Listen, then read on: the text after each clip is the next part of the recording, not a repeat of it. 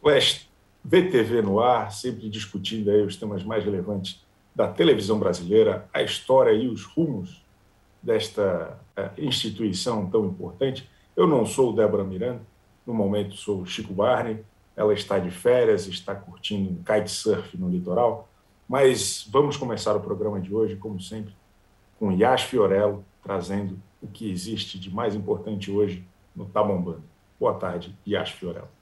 No momento você é o Chico Barney, em algum momento você pretende ser outra pessoa? O que está acontecendo? Quer contar a alguma gente, coisa para gente, Chico? A gente nunca sabe o dia de amanhã, Yas Fiorello. É sobre isso, é sobre isso. Mas vamos falar da Fazenda, o jogo da discórdia, o machismo oculto na Fazenda. E essa coisa do machismo foi Marcelo que me contou, gente. Eu não fui capaz de perceber sozinha. Vamos lá, o que aconteceu? Ontem, o Rico resolveu jogar na cara da Esté que ela ficava de carinho ali, alisando os peões e principalmente o Dinho, que tem um compromisso aqui fora, assim como a Esté também tem. E o noivo dela, o Victor Igor, eu adorei esse nome, resolveu se pronunciar no Instagram. Ele falou o seguinte: Eu venho recebendo milhares de mensagens de todos os tipos, mas entendo que vocês jamais irão me ver expor em rede social algum tipo de julgamento, ira, maledicência, esse termo aí eu não ouvia desde 97, ou quaisquer comportamentos que possam causar danos à vida de alguma pessoa, independente se ela esteja errada ou certa. Além de Vitor, ainda tem a MC Mirella, né, que é, enfim, noiva do Dinho. Eu, se fosse a Esther e o Dinho, eu ficava lá na fazenda mesmo, plantando alface, entendeu? Deixava todo mundo, essa confusão toda aqui fora, apontam o dedo para ela, como se, enfim, ah, por isso já que você agarrou o menino, eu vou votar em você. Quer dizer, isso é falha de caráter? Será que o relacionamento deles é aberto? Vamos abrir um pouco a nossa mente? Convido vocês a refletir. Causei aqui e vou meter o pé e vocês ficam aí reverberando. eu queria complementar essa informação que o namorado, o noivo da Esté, postou hoje nas redes sociais.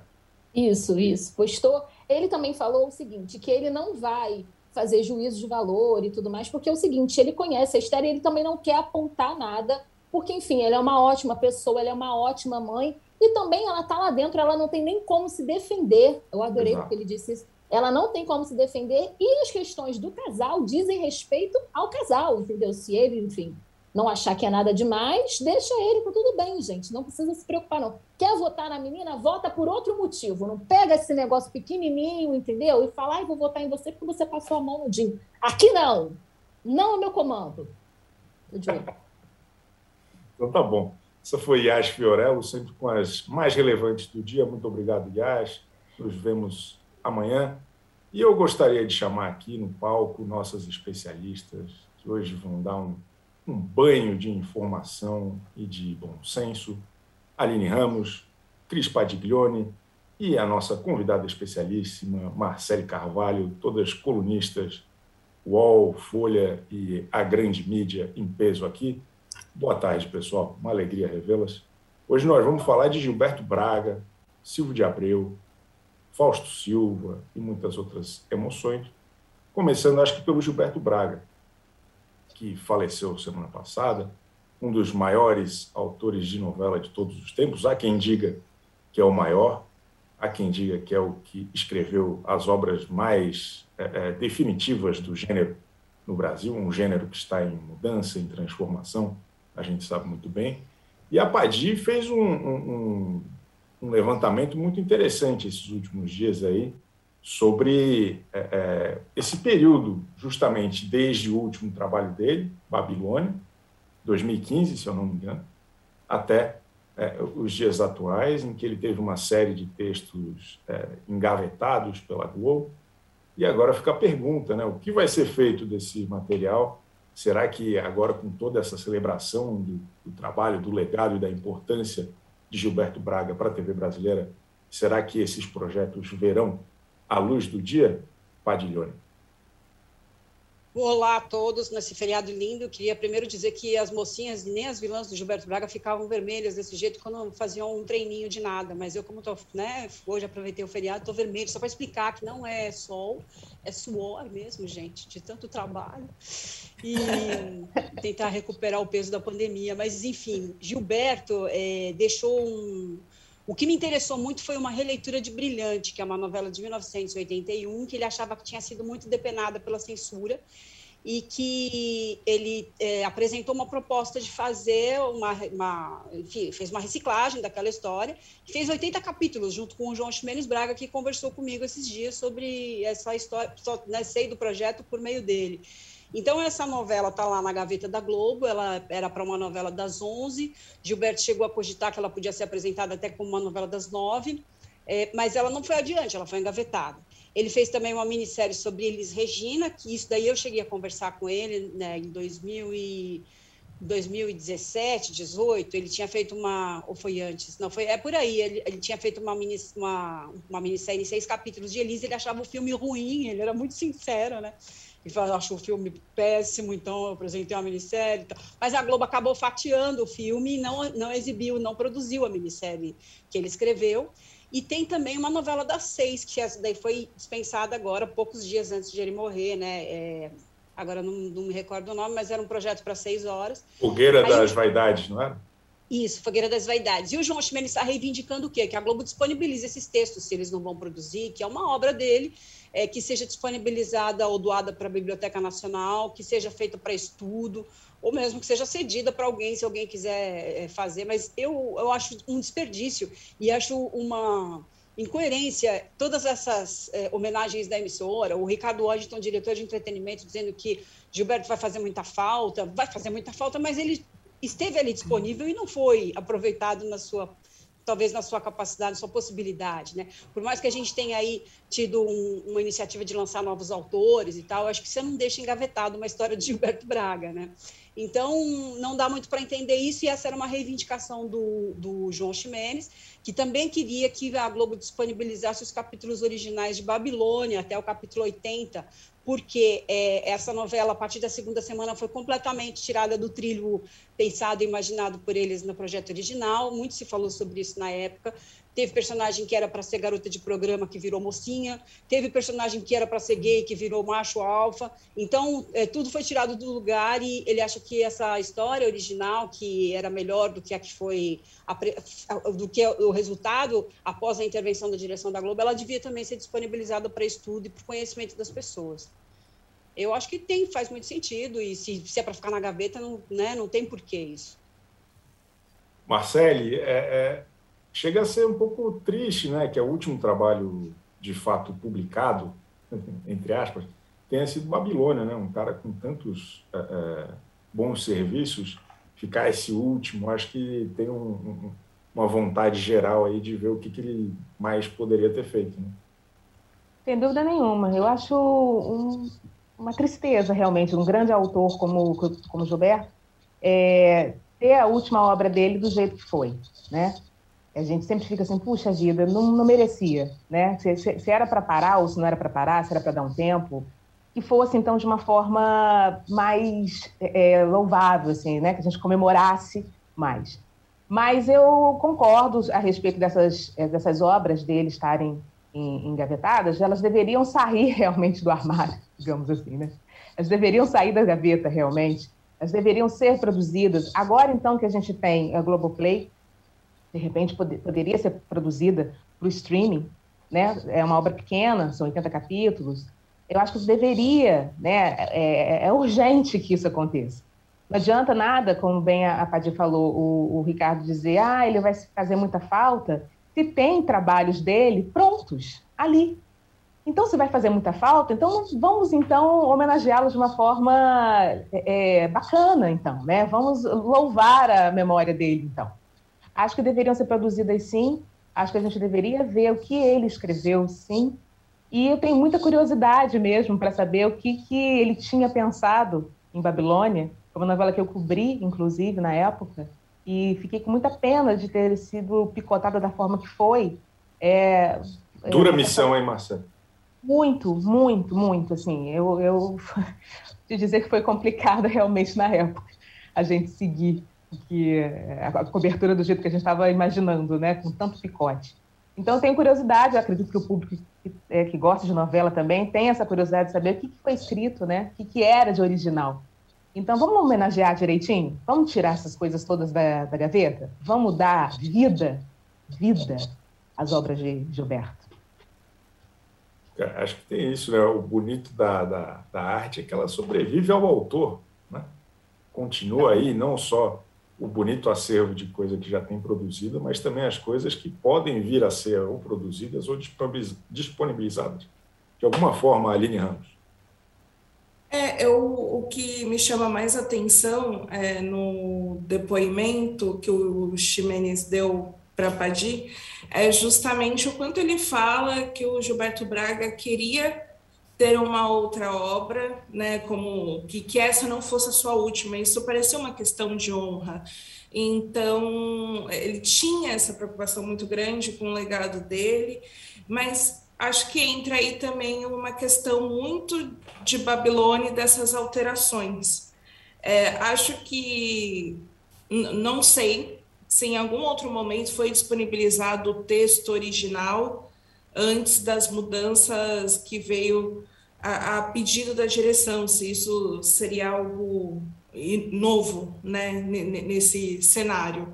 Mas seria muito interessante mesmo é, ver esse processo do que o autor planeja, do que a direção pede, em qual momento, em qual ano está pedindo isso, como era a sociedade e o que isso representou, o que isso impactou na obra. Acho que é legal ver esse processo de mudança mesmo já na história das novelas. A gente, em outros episódios aqui do Splash VTV, já falamos de racismo, de é, situações de machismo, homofobia, que até parecia que 2019 parecia até um ano muito distante, né, quando a gente fala de nos tempos do imperador. Então imagina 2014, né, para um autor.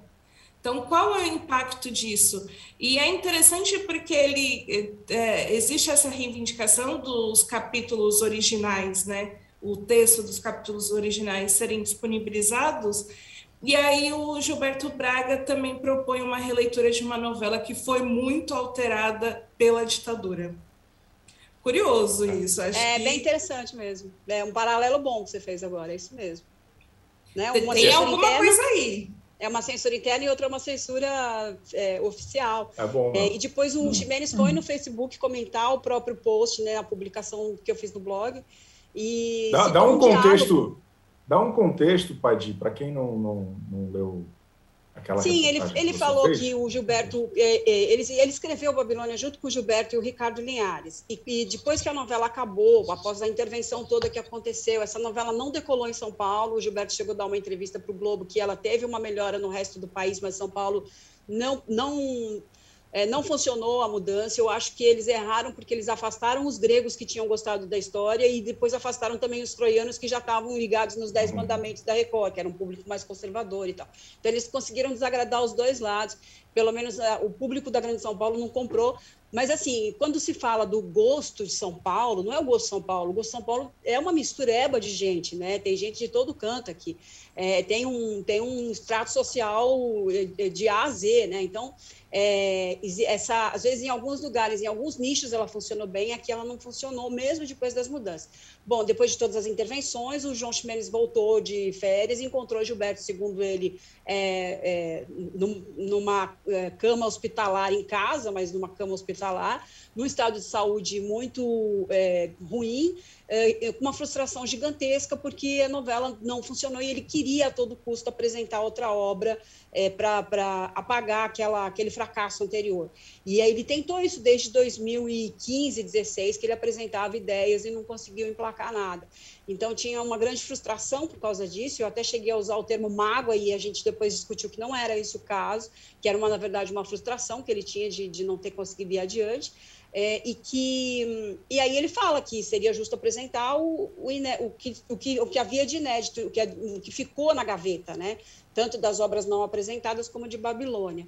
E depois, no, comentando isso no Facebook, ele descreveu um diálogo que ele se recusou é, com um superior, que ele não cita o nome, que pediram para ele fazer a preta burra, numa, na, era se referindo à Babilônia, e que naquele momento houve ali um, uma. ele acha que houve assim, tipo, a minha carreira acabou porque eu fui insubordinado, e eu não vou fazer isso. mas ele não dá nome. É, e aí tem isso gerou uma série de especulações, né? Quem a quem pertence, né? Esse quem é o outro autor desse diálogo? Muita gente já é, citou aí uma, uma possibilidade de ser o superior direto, que seria o Silvio de Abreu, mas é, isso não foi não foi dito e nomes aos bois não foram dados. Enfim, agora a gente tem que aguardar para ver o que o que vem daí. Uh, mas eu acho importante também que isso venha à tona, né? Eu acho, eu acho importante. Eu, eu achei. Desculpa. Pode falar, pode falar. Eu, eu achei muito bom ele colocar isso, porque todas as vezes que a gente fala de racismo nas novelas e fala justamente desses estereótipos, as pessoas né, colocam muito, ah, vocês estão buscando pelo em ovo e por aí vai, só que existe uma repetição de tipos. E aí a preta burra é um tipo muito comum, era até então um tipo muito comum nas novelas, e aí quando a gente vê alguém que está envolvido no processo fala de algo do tipo, mostra que, né, acho que a gente não estava tão errado quando a gente falava do, do racismo, dos estereótipos, dos perfis, dos personagens que eram dados às mulheres negras. E isso que ele falou que teve tantas outras coisas, né, que ele não citou, mas esse eu acho que é o chama mais atenção, assim, que, que gera revolta. Também acho. E acho que com essa mudança é, estrutural de como as coisas são feitas no Brasil hoje, que a gente vai discutir um pouco mais na frente, é, é, né, da, da, Globo ter uma rotatividade de profissionais, da estrutura que tinha antes ter saído e, agora está em, em outros lugares também, acho que fica mais fácil de muitas coisas virem à tona nesses próximos tempos, né? Da gente entender um pouco das engrenagens com, com mais tranquilidade, talvez, o Marcelo Carla. Desculpa. E não ficar só é, é, nessa história de que ah, vocês estão, como, como a Aline falou, vocês estão vendo pelo em ovo, né? Vocês estão querendo aumentar as coisas, as coisas não são bem assim, porque fica muito uma panela mesmo, assim, né? Aquela coisa bem bem dita lá dentro, bem, bem escondidinha ali. E justamente por isso, justamente por essa abertura das pessoas estão saindo da, da, da, emissora, indo para outros lugares, é que realmente a gente começa a perceber que a gente não estava vendo nada demais a não ser o que era mesmo, né? A gente não está inventando, a gente não está criando. E fica muito claro para o público isso, olha, aquilo que a gente falou é, é, é, algum tempo atrás, né, aquela fumaça que a gente estava vendo, realmente, ela, ela existiu, a gente não está querendo criar nada, querendo criar quizumba nenhuma. E é bom que as coisas venham à tona mesmo, é bom que as, que as coisas fiquem bem, bem às claras, para não restar dúvida de como é o processo, de como acontecem as coisas, né? De, de, de como as coisas são é, é ceifadas, censuradas, é, de como muitos autores têm que fazer algumas coisas que não gostam de fazer, mas têm que fazer para poder agradar é, é, é, a cúpula, ou, ou, porque a cúpula acha que isso dá audiência e no final das contas não dá audiência e o autor, autor acaba se frustrando.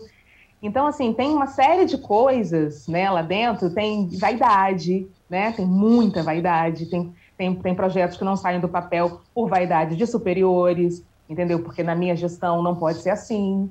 Então, assim, a gente sabe que essas coisas rolam e, e o, o, público aqui fica, de repente, achando que a gente está querendo criar kizumba. E, na verdade, a gente não quer, né?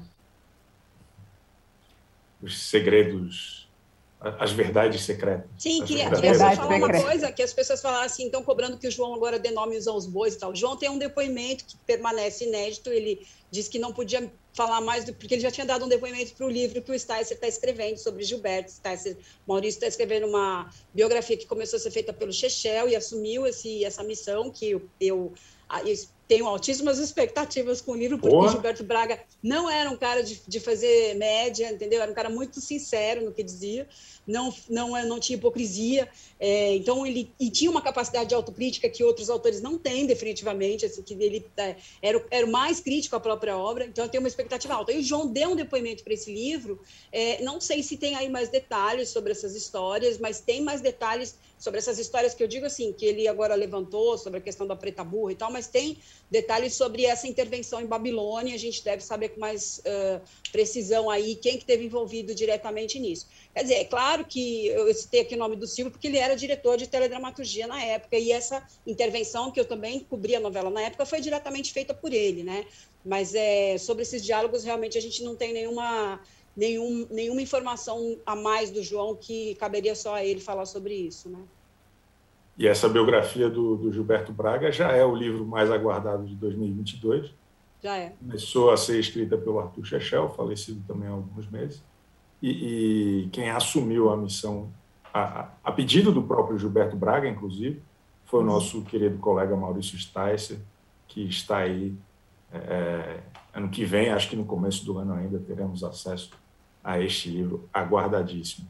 E acho que o, o lance talvez mais interessante da, da, do trabalho do, do, Gilberto Braga, de tantos sucessos, é, é, o quanto que muita coisa se mantém atual. Né? Quando a gente fala de Vale Tudo, está repetindo agora Paraíso Tropical, que é de 99, não, 2009, desculpa, né? no, no Viva, e é espetacular. Assim, a gente vê algumas novelas, às vezes, de cinco anos atrás, como Império, parece que foi feita 60 anos atrás.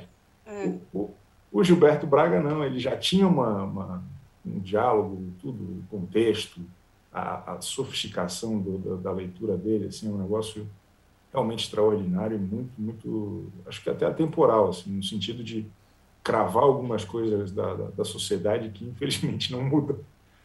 Acho que é por isso a relevância, e é por isso que todo mundo é, é, fez tantas homenagens, e acho que é por isso que é uma ausência que será tão sentida, né, Padre? É isso mesmo, assina embaixo, muito, muito atual, assim, e em alguns aspectos até é lamentável que seja tão atual, vale tudo, né, mas é, muito atual. Qual que é a melhor novela dele, o Marcelo? Caramba, a melhor, melhor. Ou a favorita, vai, Tem... qual que é a preferida?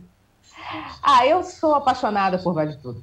Sou apaixonada, completamente apaixonada. Eu lembro quando Viva é, resolveu né, é, estrear né, pela primeira vez no canal, eu fiquei enlouquecida. Eu dormia de madrugada.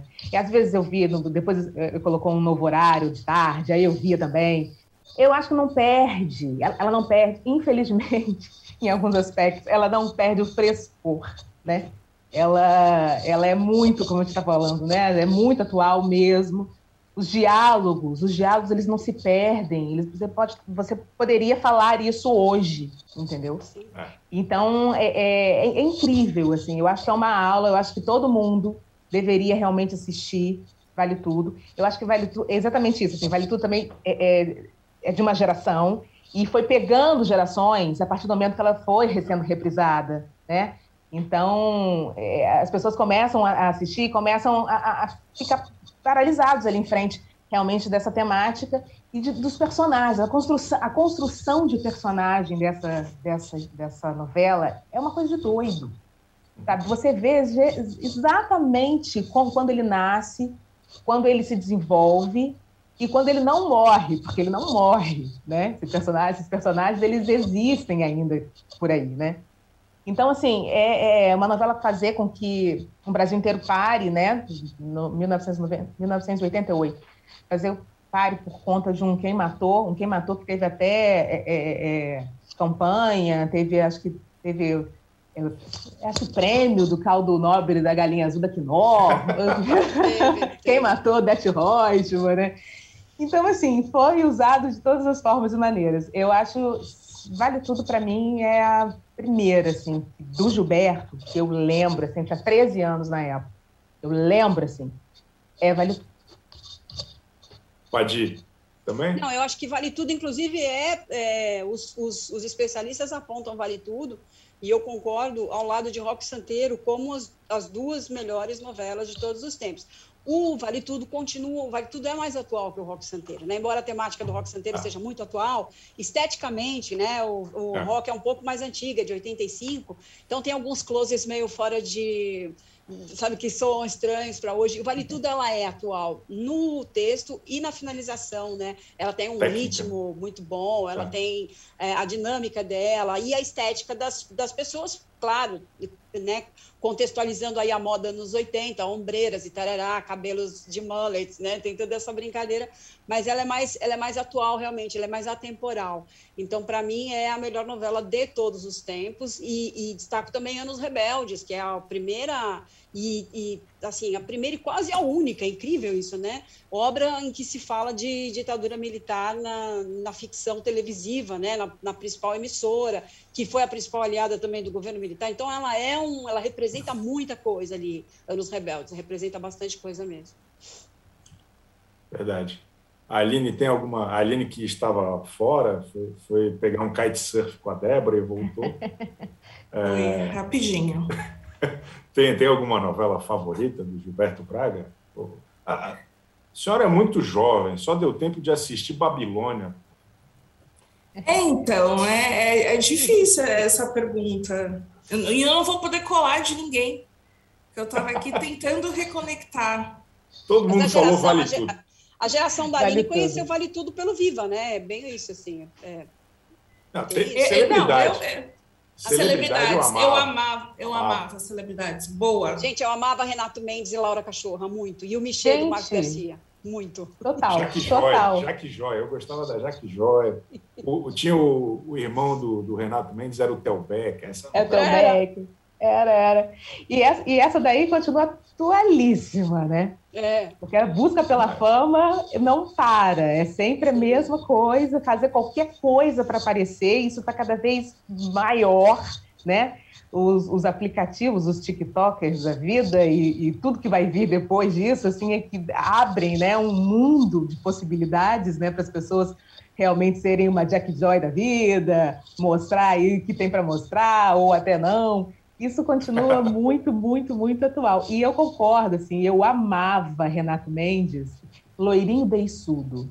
Quando a Cláudia Abreu lançou essa, era cachorro, né? Depois foi fazer par com ele, loirinho beiçudo. Aquilo dali, para mim, era sensacional.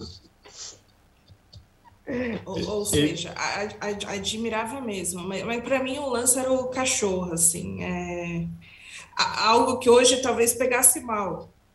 É, é. é verdade, verdade. É verdade. Mas é era verdade. muito bom. Era muito bom, mano.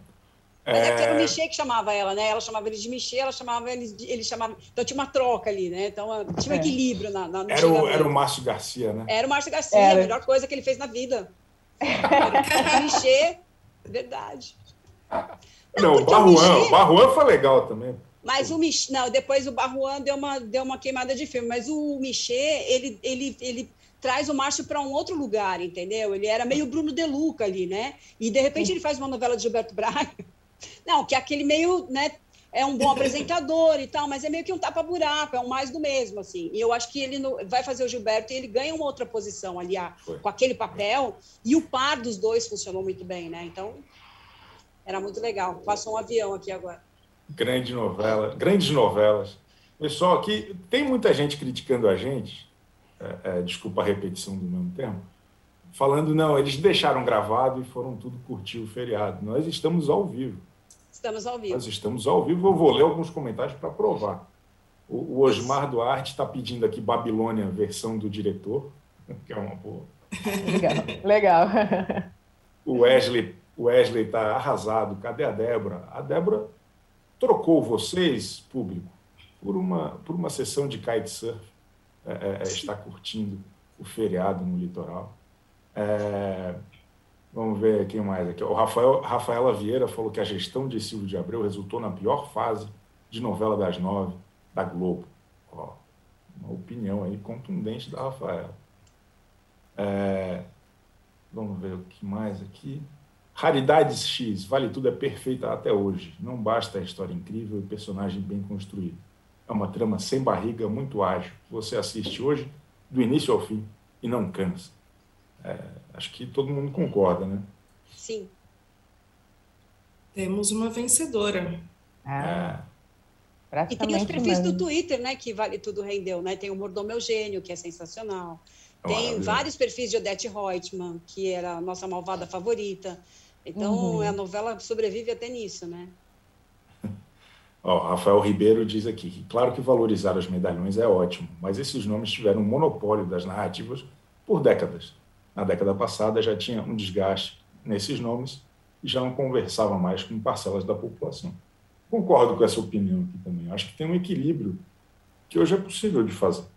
Né? Acho que eh, teve uma troca de, de, de guarda que é muito importante, até para a indústria se manter viva e para ter uma longevidade. Não dá para depender da Glória Pérez e do, do Valci Carrasco. Pô, o Valci Carrasco. Você tem que pedir férias para o Valci Carrasco. O cara não, não, Glória, para de Glória trabalhar. Pérez e... E Glória Pérez e Valcir são dois nomes recentes que surgiram. Mas Gilberto é do é. tempo de Benedito, está fazendo 90 anos. Gilberto agora se foi. Aguinaldo Silva está com 70 e tantos. É, quem mais? O Walter Negrão se aposentou. Então, assim, tem, tem, agora tem Carlos Lombardi, que eu tenho que concordar com o Chico, que é um absurdo estar fora da, da televisão, porque é autor dos melhores diálogos de novelas, é, Carlos Lombardi. Mas, enfim, toda essa outra turma muito veterana realmente tinha que passar o bastão, né? Manuel Carlos também não escreve desde 2014, está com quase Exato. 90, eu acho. Exato. E o Rafael Ribeiro escreveu que é triste, mas todos os grandes autores saíram pela porta dos fundos nos últimos tempos. Manuel Carlos, Aguinaldo e até o Silvio saíram com um fracasso. Ah, no sentido de que os, os trabalhos derradeiros não foram os melhores. É uma análise interessante, é verdade. É, é, não saíram no auge, digamos assim, saíram com algum. Mas acho que de todos esses, talvez, acho que o Gilberto Braga era quem. A gente sabe que ainda tinha ali uma, uma, uma coisa. Né, que foi, foi um, um momento ruim, não foi uma despedida. Uhum. Podia ter tido um negócio posterior ali bacana. E, Sim. Melhor. A gente vai, vai continuar conversando aqui, mas antes o nosso querido Fernando vai colocar no ar aí um intervalo comercial. Voltamos em poucos segundos.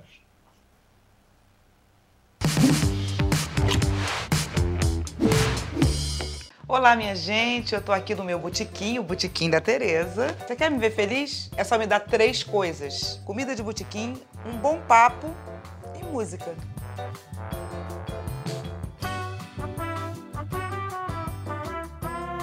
Vou conversar com tanta gente incrível: Martinho da Vila, Criolo, Zezé Mota, Samantha Schmutz, Paulo Vieira.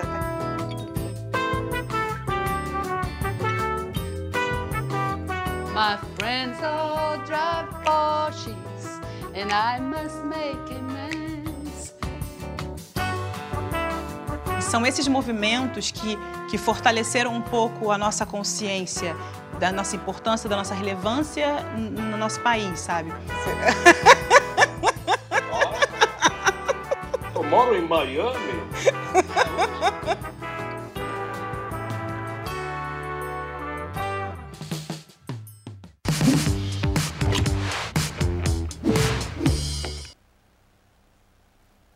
Estamos de volta. Eu...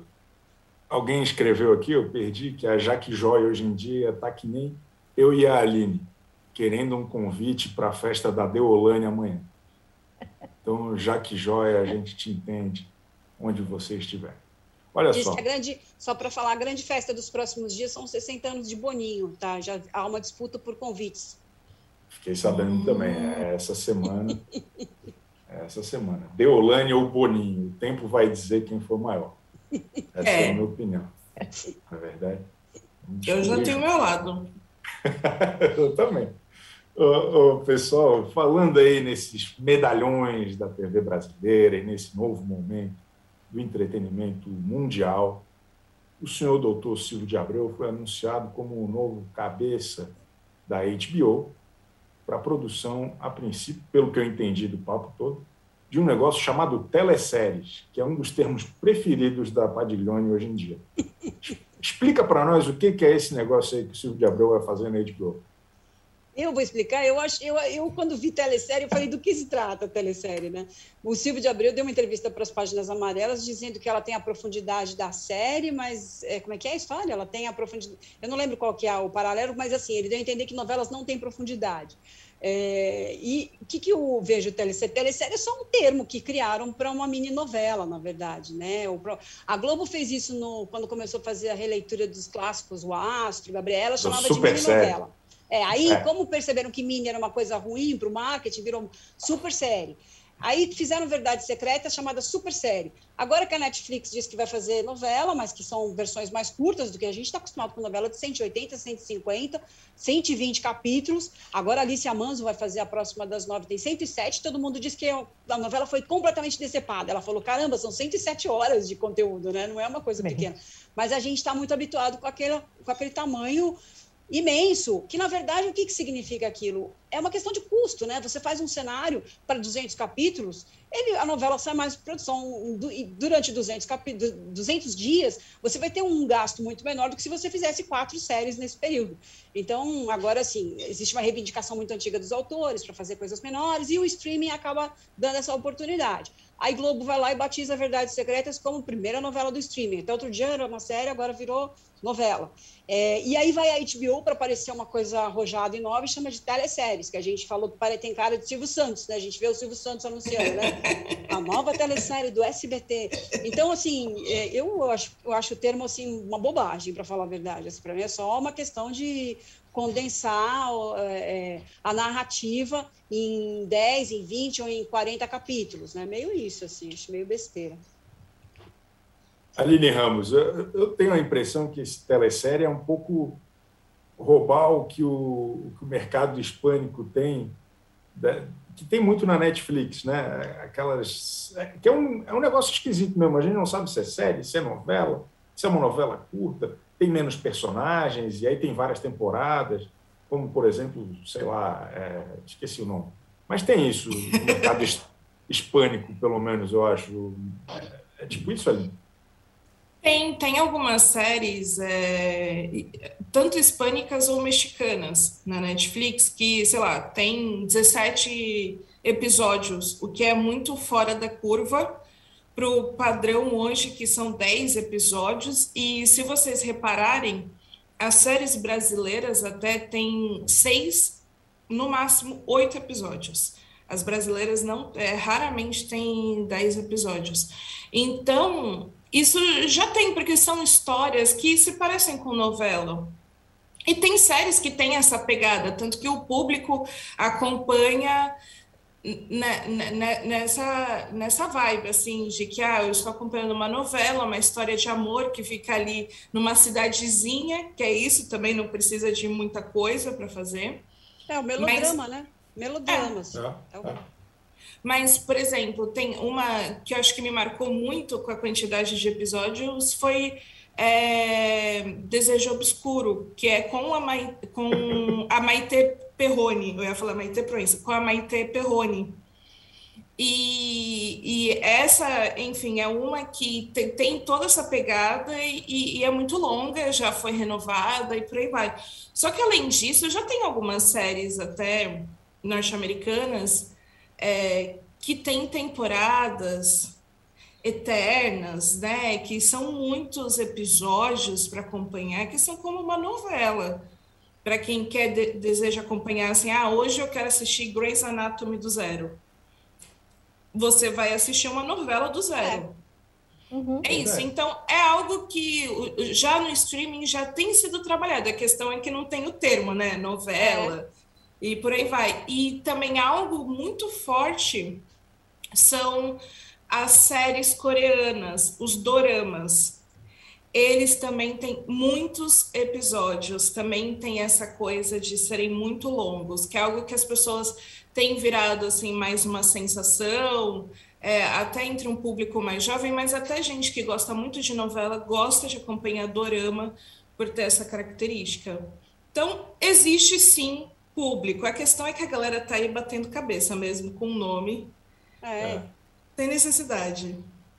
Ô, ô Marcelo, é, o, o, que eu ia falar é, o pessoal no comentário está falando, ué, telesérie, mas o pessoal vai ver no celular? Novos tempos. ah, na verdade, a gente concorda plenamente, é só um, um nome. Só um nome. Porque, na verdade, a essência mesmo é o que a gente está acostumado, seja ela pequena, seja ela grande, enfim, é só para chamar é, é, atenção, né? Telesérie? Ué, o que, que, será isso, telesérie? Vou, vou, vou ler, vou saber o que, que é isso. E, no fundo, no fundo, é a mesma coisa. Né? A Aline estava muito bem pontuando aí das séries que tem cara de novelão. Eu lembro muito, muito, quando, quando eu estava assistindo Revenge, é, muitas vezes os amigos meus falavam: Ah, tá vendo aquele novelão, né? Ah, aquilo é novelão. Porque é um novelão, realmente. É Avenida entendeu? Brasil, né? É, exatamente. É um novelão, e é bom, é gostoso, sabe? Não, não precisa ficar inventando nomes para a mesma coisa, que no fundo, no fundo, quando você quando estiver pronto, for ao ar, você vai olhar e você vai dizer, ué, mas é uma novela, pequena, mas é uma novela. O que, que de diferente tem? Nada, nada. Então, acho que é isso mesmo, só para chamar atenção para o nome, porque a essência é a mesma. E acho que é Tem, legal. queria lembrar de, de This Is Us, que é uma grande novela, né? Que é maravilhoso, assim. É totalmente envolvente, é, mas é um puta melodrama, né? Desculpa falar puta aqui. Pô, é. É programa para masoquista, tá louco. Só o trailer, só o trailer já, meu Deus. eu Gente, eu amo, longe. adoro This Is Us, adoro. Assim, eu fujo do meu mundo, assim, é muito, muito louco. O, Mas tem, tem um lance que eu acho que durante muitos anos a gente, a, a Globo, enfim, tentava ver como único caminho para fazer série copiar os americanos. E nunca conseguiu chegar lá. Então acho que esse meio termo é interessante, porque a gente faz novela muito bem.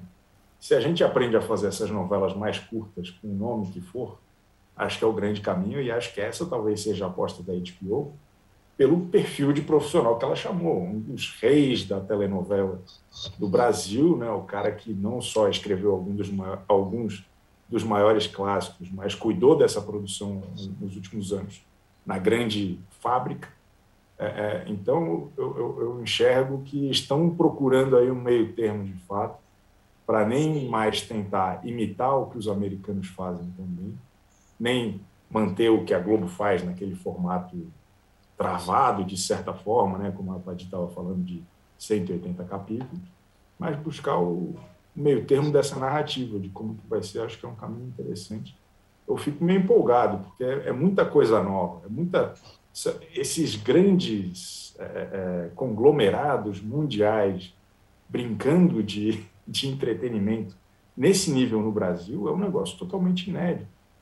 Antes eles eram meros fornecedores das emissoras que estavam aqui estabelecidas, e acho que hoje até a Globo está vivendo uma fase muito des- desafiadora, porque pô, era mais fácil quando o concorrente era o, SBT reprisando a novela mexicana e a Record com a Fazenda e, e- sei lá mais o quê. Então, agora que tem realmente uma produção em série institu- institucionalizada, com os grandes nomes lá também, é um cenário totalmente diferente do que a gente teve nesses últimos 60 anos, né, Padre?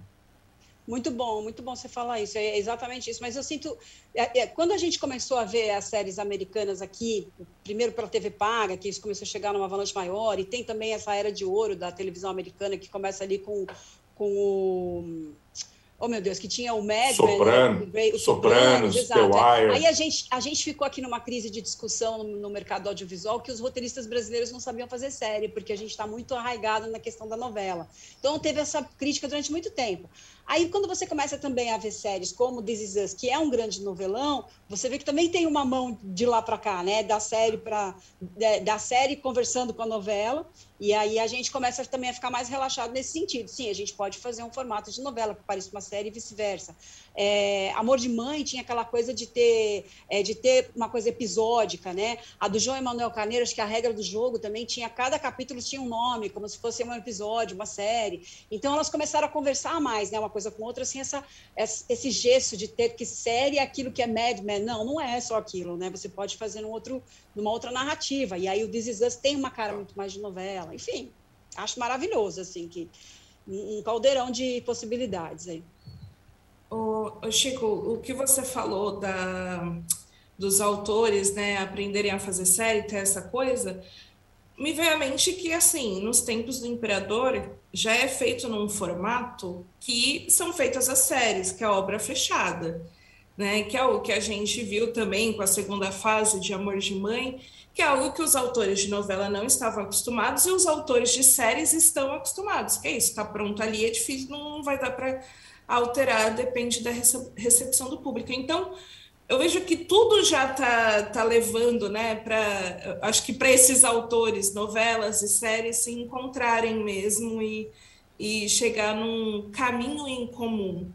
E até entrando um pouquinho já na nossa próxima pauta, que é o que eu vejo é, Verdades Secretas 2, tem uma certa, tem, acho que tem muitos erros, alguma, algumas coisas que precisam ser acertadas, justamente porque é um produto inovador nesse novo cenário que está querendo juntar as duas linguagens.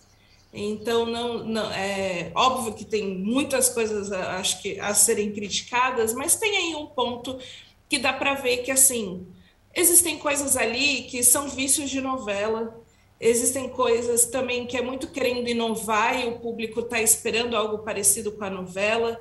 É, é, é, difícil calibrar isso e encontrar, mas é legal que esteja acontecendo. Mas eu queria saber da Marcele se ela acha que Verdades Secretas inicia esse novo tempo das novelas para streaming com o pé esquerdo. Eu acho que sim. Eu acho que sim, e eu acho que eu vou discordar da minha amiga Aline. Boa, boa. Barraco. Barraco. Eu, eu sou uma entusiasta da, de Verdades Secretas, né? Assim, eu, durante essa expectativa né, da, da novela, eu escrevi algumas coisas, sempre com esse tom, assim, de tô, estou esperando, estou esperando. E o primeiro capítulo me decepcionou muito, muito. E vem me decepcionando, pelo menos esses dez primeiros, eles me decepcionaram muito. Porque eu consigo enxergar é, é, essa estética nova, é, o cuidado todo, a plástica toda, eu consigo enxergar tudo isso. Só que o que me falta é a história. Eu acho que não tem história. Está pecando demais, está muito preocupado com as cenas é, de sexo, aquela coisa, né, dança dos famosos sexual, e joga para lá, e joga para cá, e vira e tudo mais. Mas a história não está acompanhando. Então, tem muitos momentos em que você não consegue embarcar na dor de uma personagem, sabe? Você não consegue comprar a história de uma outra de um outro personagem tá tudo, na minha opinião, ficou tudo muito jogado, muito jogado. Então, assim, eu tinha uma empatia muito grande pela aquela menina Angel. A história dela da, da primeira temporada, né? Ok, vamos ver agora na segunda, né? Que ela vai, vai vir bombardeada de um monte de coisa. Eu não consigo ter.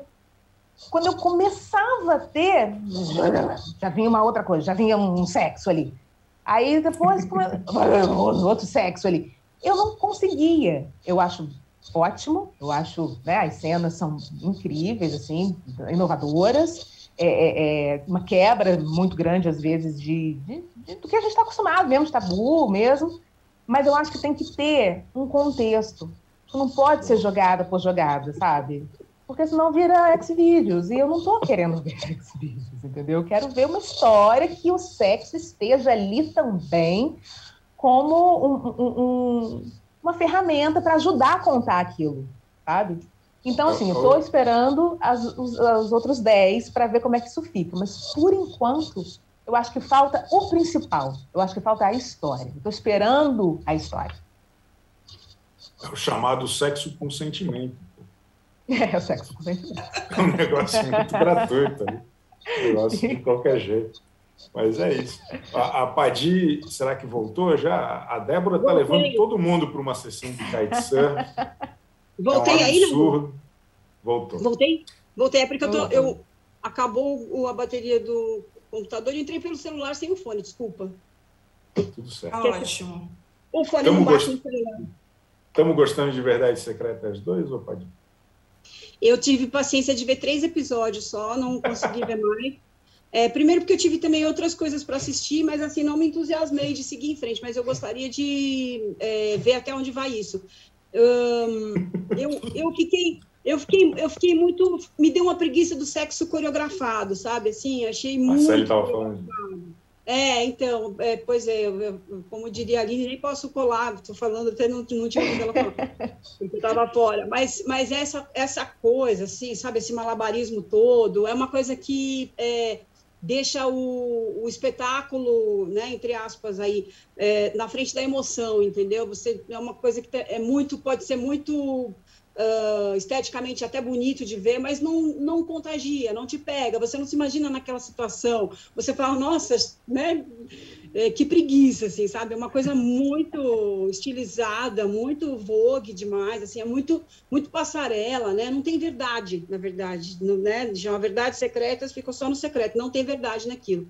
E hum, me parece isso, assim, tudo é muito, as pessoas estão muito estampadas em outdoor o tempo todo, né? Elas não, não têm organicidade nos diálogos, mesmo na, não digo só no mundo da moda, né? Mesmo ali naquele universo da menina que é expulsa da escola, aquilo lá Gente. Não existe aquilo, entendeu? Aquilo lá não existe mais, assim. E numa escola é, conceituada, pode ser que, claro, que é, escolas cometam excessos e façam aquele tipo de coisa, mas é uma coisa que até a lei coíbe hoje, né? Você expulsar um aluno porque ele está sem mensalidade, paga, tirar uma menina do meio da prova. Achei exageradésimo, assim, desnecessário. Era uma situação que, por si só, ele podia resolver de outro jeito. Então, tem uma dramaticidade falsa ali. Acho que quando o cara pesa muito a mão, aquilo começa a virar um negócio meio fake, assim, né?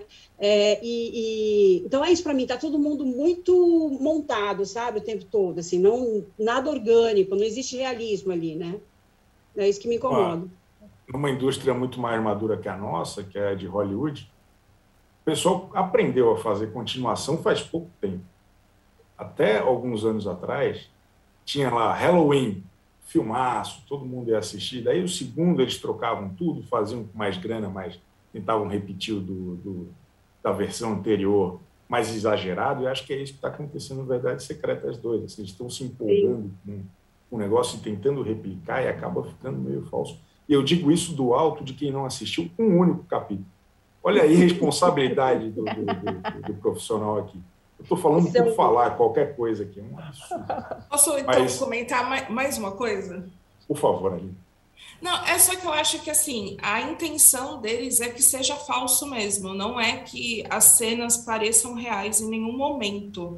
É, eu tenho a sensação que essa segunda temporada ela surgiu como se fosse uma nova série, né? Não, ela não tenta em nenhum momento repetir o que tem em Verdade Secreta Zoom. E aí isso eu concluí muito porque eu tinha essa sensação, eu falei, onde estão querendo chegar nisso, né? E aí vendo as entrevistas da Mara, da Mora Maltner, é, que ela fala muito de criar um universo paralelo. É, parece que ela quer muito trabalhar com a ideia do desejo e você não vai se ver ali. Tanto que as situações de violência elas são até mais amenizadas nessa fase justamente por essa coreografia toda, pelas cores, o que em Verdade Secreta Zoom parecia muito real. Você ficava ali, é, tinha tempo para você sentir junto e, e, se afetar. Então, eu acho que é uma tentativa muito experimental aí. Foi uma viagem do, do dos diretores de vamos criar um universo diferente, que é isso a gente transmite na fotografia, na direção do elenco nas cenas de sexo, porque aí é um espetáculo, não é algo real. Enfim, eu acho que é, que é, que é isso. A galera entrou num conceito, mergulhou nele, só que não deu certo, porque as pessoas esperavam uma continuação de Verdade Secreta Zoom. Pode não ser, certo. Acho, acho, bom, acho bom. Eu, inclusive, tenho essa sensação que eu estou vendo um filme de super-herói, porque não sou eu que estou ali, né? Esse, esse, o Batman do Joel Schumacher, colorido. É, que é um negócio completamente... Mamilo. É, é. é, mas eu acho que, de repente, se eles... Só, só, só para concluir rapidinho, Chico. É, de repente, assim, se eles quisessem mesmo, né? Essa intenção era essa, que eu acho que cabe na, na tua análise, Aline, é, que eles, então, buscassem uma outra história, para fazer, né? Porque realmente as pessoas, e eu, eu, me coloco nelas, as pessoas estavam esperando mesmo isso, né? O que, que vai acontecer agora com, com nessa, nessa segunda temporada? É, a Índia vai ser descoberta? Não vai ser? Vai voltar para o Book Rosa? Meu Deus, tem um filho agora e tal. Então as pessoas estavam esperando que houvesse realmente uma narrativa, né? Uma história a ser é, desmembrada agora, né? E aí chega com isso, chega com essa coisa louca é, num olhar meio nonsense, meio maluco, meio no ar, meio sei lá o quê, é, de uma história que a gente só queria ver a história, né? Então, acho que acho válida a experimentação, sim, mas talvez num, numa outra história, num outro produto, talvez funcionasse um pouco melhor. Mas, de qualquer forma, a gente está discutindo aqui as questões né, técnicas e, e, espirituais do negócio, mas o resultado hoje é a produção mais vista da história do Globoplay, se chama Verdades Secretas 2. É, é difícil isso, porque quanto mais a gente fala mal, mais os caras fazem sucesso. É um absurdo hoje, é muito difícil ser crítico no Brasil. Os caras gostam de qualquer coisa. Os caras não param de assistir Verdades Secretas 2, eu, eu, mas eu fico curioso de, de ver o, o, quanto que as pessoas vão continuar acompanhando os próximos pacotes. Porque a Globo dividiu em, acho que, cinco ou seis pacotes de dez episódios, quinzenais, o que eu acho muito esquisito. Quem espera 15 dias para qualquer coisa hoje em dia? É, hoje, a gente, hoje a gente compra um negócio, chega amanhã na tua casa. Agora, para eu ver uma novela, eu tenho que esperar pacotes quinzenais. né? Eu, eu maratono numa terça-feira, eu tenho que assistir daqui a 20 dias. É um escândalo. Mas tudo bem, eles estão entendendo como é que, é que acontece. Tem uma análise aqui do Arthur Farias que eu acho que combina muito com o que a Aline nos explicou aqui. Verdades Secretas 2 é um combo de tudo que o jovem ama consumir no streaming. Roteiro simples, fotografia e trilha descoladinhas e muita cena hot. Uma indústria do tamanho da Globo só está comendo sua fatia nesse nicho.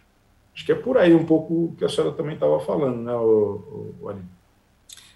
Sim, porque eu, eu, sinto que eles pegaram elementos desse universo jovem e tentaram. É, não, não se parece nada com Elite. Elite é muito melhor. Eu nunca vi nenhum dos dois.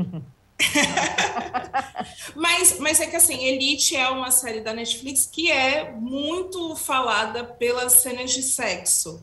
As pessoas fazem a mesma comparação, ai, parece os X vídeos e por aí vai, e que parece que as cenas de sexo não não fazem parte da história, elas são gratuitas. Então lembra, acho que nesse estilo. E mas aí eu acho que é isso, é muito tentar até essa questão da, da própria iluminação, que virou meme, que a iluminação é neon em todas as casas, ninguém tem uma luz normal. Né? É muito tentando levar para uma outra coisa assim que é bonito em foto no Instagram, mas talvez não seja assim na casa de alguém. É o Batman do Joel Schumacher. É, para mim, a maior referência é o Batman do Joel Schumacher. É um negócio impressionante. Bom, muito bom. Agora nós vamos para os melhores da semana. Tudo bem? Podemos deixar mais verdades secretas para uma outra oportunidade? E os melhores da semana, por favor, som na caixa. Gostei. Aline Ramos. Já que estamos falando de série, o meu melhor da semana vai para a segunda temporada de Sintonia, Acho que é uma série nacional que tem tem acho que conseguiu captar muito bem algumas coisas do universo jovem, sem forçar, sem parecer também totalmente distante da realidade. E essa segunda temporada eu sinto ela muito mais madura, tanto a série como os próprios personagens e os atores. Eu sinto que tudo evoluiu desde a primeira temporada. A história ela está mais densa, é, não estão mais falando do tráfico como algo muito distante, é algo que está ali, o, o, o que é pesado está ali na história, os personagens. Tu, tudo acho que está muito mais intenso, tanto do universo da música do funk, tanto o universo é, das igrejas evangélicas e o, o universo do crime organizado. Então, eu achei muito bom, muito bom mesmo. Recomendo para quem ainda não está assistindo. Para manter minha, minha, energia aqui hoje, eu ainda não assisti a segunda temporada, mas a primeira, é, que é uma produção do Condizila, dono de um dos maiores canais, é o rei do clipe do funk. Mas a primeira temporada eu acho a melhor coisa que a Netflix já fez no Brasil. Acho uma das melhores coisas de séries que, que eu já vi brasileiras, é espetacular e, e acho que conseguiu fazer, trazer uma abordagem que a Globo tentou fazer na Malhação desde que acabou com múltipla escolha e não conseguiu. Sintonia é espetacular, eu vou ver em breve a segunda temporada. Gostei da crítica dali. O melhor da semana para a nossa amiga Padiglione. Então, eu não tenho nada de melhor da semana, vou embarcar na de vocês, porque eu acredito em. Assim, eu também ia dizer que eu não vi a segunda temporada ainda de Sintonia, mas é, que pela primeira e pelo histórico e pela iniciativa, como é feito, enfim, toda essa pegada da série é muito válida, então tem que ser vista. Mas eu não, não, não como diria Silvio Santos, eu ainda não assisti, né? Então estou tô, tô, tô embarcando na de vocês. A expectativa de sintonia é o melhor, concordo. Marcele? Ah, eu vou na estreia de Desalma. É uma série que eu gostei muito de, de assistir na, na Grupo Play e agora ela veio para a TV aberta. E justamente colocaram num, num, numa semana, que é a semana do Halloween, né? É uma série realmente que eu, eu confesso que eu assisti às vezes assim, na hora do almoço, sabe? Eu não queria assistir muito de noite, não, sabe? Mas é uma série primorosa, primorosa.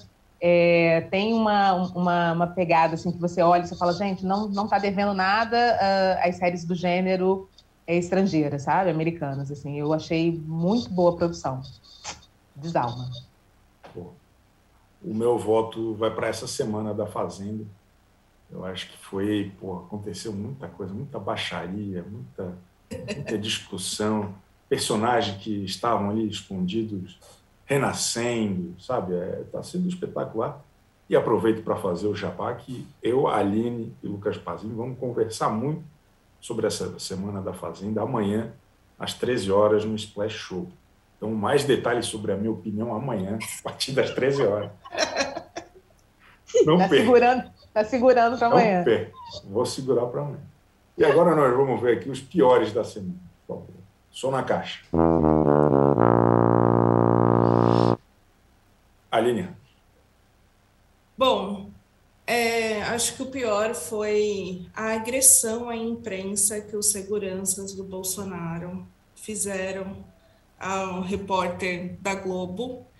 É, acho que acho que isso mostra assim muito um nível baixo que a, a gente tem dessa relação atualmente do governo com a imprensa e chegar no ponto da, dos seguranças do próprio presidente, né, agredir um jornalista após fazer uma pergunta que ele não gostou, acho que aciona um alerta aí muito grave para a gente dentro da, da nossa história, né, algo muito preocupante. E aí, eu acho que dentro desse pior eu queria destacar algo positivo, que foi o, a, a nota né, de repúdio, a nota da Globo que o Tadeu é, leu, né, falou no Fantástico, acho que é muito pertinente, é um posicionamento muito importante. Então, enfim, acho que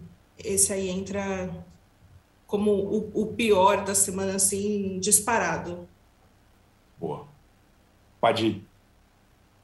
Eu vou embarcar na Daline de novo, mas eu queria só acrescentar aí o que faz parte da semana também, o comportamento do presidente na, no Pânico, né, da Jovem Pan, onde ele é, também, é, irritado com uma pergunta do André Marinho, eu achei até que o atrito entre ele e o André Marinho sairia por alguma imitação, alguma coisa assim, mas uh, ele fez uma pergunta sobre rachadinhas e, de novo, de novo não, antecedendo o episódio depois da Itália, o presidente saiu no meio da entrevista, ameaçou, saiu.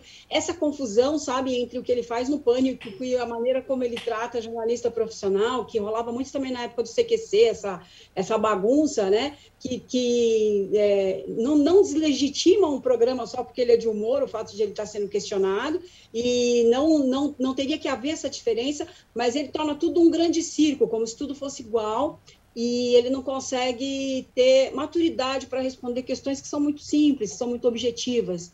Então, é, o problema de, de, desses dois episódios estão juntos aí e de outros anteriores é que a gente, a gente não, mas assim, o, o público tem banalizado demais as agressões de uma pessoa que está lá para ser questionada, para ser cobrada realmente, né? Essa banalização eu acho que é o pior, assim. Então, a gente tem que ficar martelando mesmo em cima desses episódios horrorosos.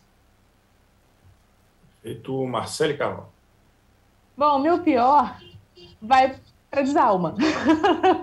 Não para série. Mas para o horário, gente. O horário, duas e pouca da manhã, Meu Sabe, Deus. na, é, na TV aberta. Eu sei, né? Daquele na semana do Halloween, vamos colocar desalma, ok. Mas duas e pouca da manhã, quem é que vai assistir isso na TV aberta, gente? Sabe? Quem trabalha depois? Não, não dá, não dá. Eu fiquei com uma dó, realmente, ou melhor, um dó, de ter colocado essa, essa série, que é realmente um, primor, assim, é, num horário tão, tão, tão, tão tarde, sabe? As pessoas não vão assistir, assim, vão estar dormindo para trabalhar no dia seguinte. Então, é, na verdade, é um, um, um- Eu não achei legal é o horário, né? O horário é o pior para mim. E parece que essa sessão insônia é, é, pós-Bial vai ser o horário da- das produções Globoplay, né? Parece que é lá que eles vão jogar para, enfim, para parar de pagar filme, que está difícil. E, e também porque tem um intervalo curto até, né? Duas e meia da manhã, passou, passou meio episódio já entra o, o Povalik com as notícias do dia. Já São Paulo totalmente engarrafado às quatro da manhã. Eu, eu concordo com todas vocês, mas queria também fazer aqui uma, uma nota a respeito do Domingo Espetacular da Rede Record, que começou agora uma campanha contra mangá, contra Halloween, é, umas matérias sem pé nem cabeça, um negócio escandaloso, que é muito estranho, pô. 2021, a gente cheio de problema real, né? o Brasil nessa situação, o time nessa situação e os caras reclamando de mangá e de Dia das Bruxas. Pelo amor de Deus, é um escândalo, não tem o menor cabimento. E a gente volta na semana que vem com mais um Splash VTV aqui, com as elegantes presenças Aline Ramos, Cristina Padiglione, Marcele Carvalho. Muito obrigado pela sua presença aqui hoje. Semana que vem tem mais. Obrigado, beijo. Tchauzinho. Tchau, Tchau, gente. tchau. Obrigada.